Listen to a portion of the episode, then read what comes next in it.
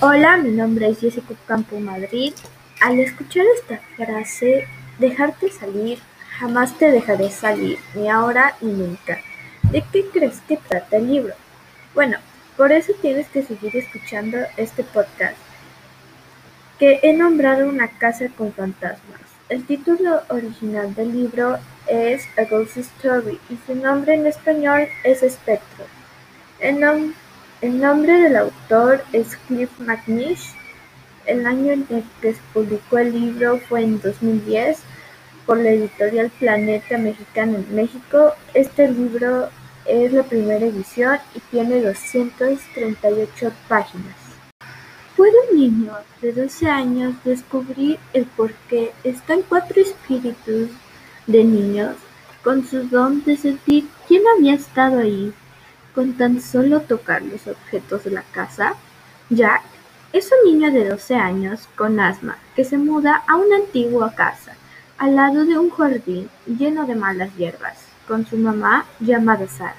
Su mamá había decidido mudarse para comenzar de nuevo, ya que el padre de Jack había muerto hace unos meses atrás.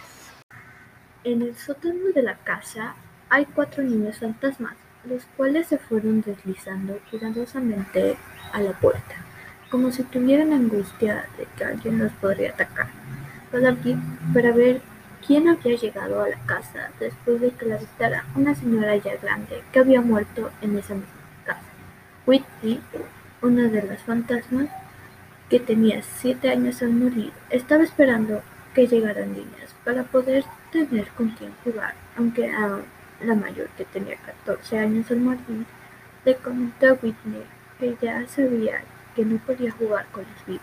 Aún así, ella seguía esperando que fueran niños quienes llegaran a la casa. Mientras tanto, Charlie, de ocho años, le preguntó a Lourdes, otro de los fantasmas, si había llegado un niño. Al asomarse por la puerta, los cuatro niños fantasmas vieron un niño rubio de altura media y los ojos verdes que estaba asomándose en un viejo columpio. Su mamá le había dicho a Jack que no se acercara a él, mientras Anne estaba repitiendo el nombre de Jack para irse acostumbrando a su nombre. Al ver a la madre de Jack, Oliver la reconoció porque hace seis semanas lo había visto por primera vez con el agente inmovilado. Después la volvió a ver con pequeñas cajas con objetos personales. Al entrar, Jack miró hacia donde estaban los niños fantasmas.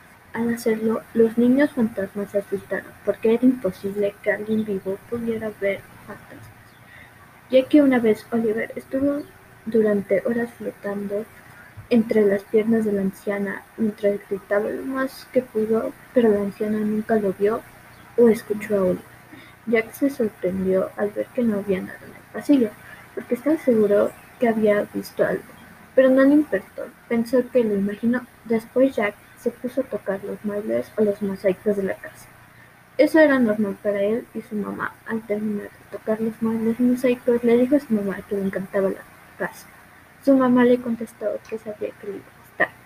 Después Sara fue a un al supermercado en el pueblo más cercano mientras Jack subía a su nuevo cuarto para averiguar quién había estado en esa misma casa. Al acostarse en la cama, supo quién había estado ahí. Era una anciana que había muerto en esa misma casa. Al saber eso, se impresionó, porque pudo saber todo eso, ya que nunca ha podido descubrir eso antes. En la noche, Jack vio a una señora en su cama. Él se asustó y comenzó a tener una ataque de asma por miedo, entonces se dirigió a la habitación de su madre tratando de parar el ataque sin medicación, pero el ataque de asma ya era lo suficientemente fuerte para no poderlo parar sin medicación. Así que él con todas sus fuerzas fue con su mamá. Al ver a Jack, su madre sabía que tenía que hacer. Así fue por un inhalador que tenía cerca de ella. La madre de Jack estuvo monitoreando su respiración hasta que fuera estable. Al día siguiente le contó a su mamá que había pasado una noche, pero no le creyó. que tratará de invocar de cierta forma a la Madre Fantasma.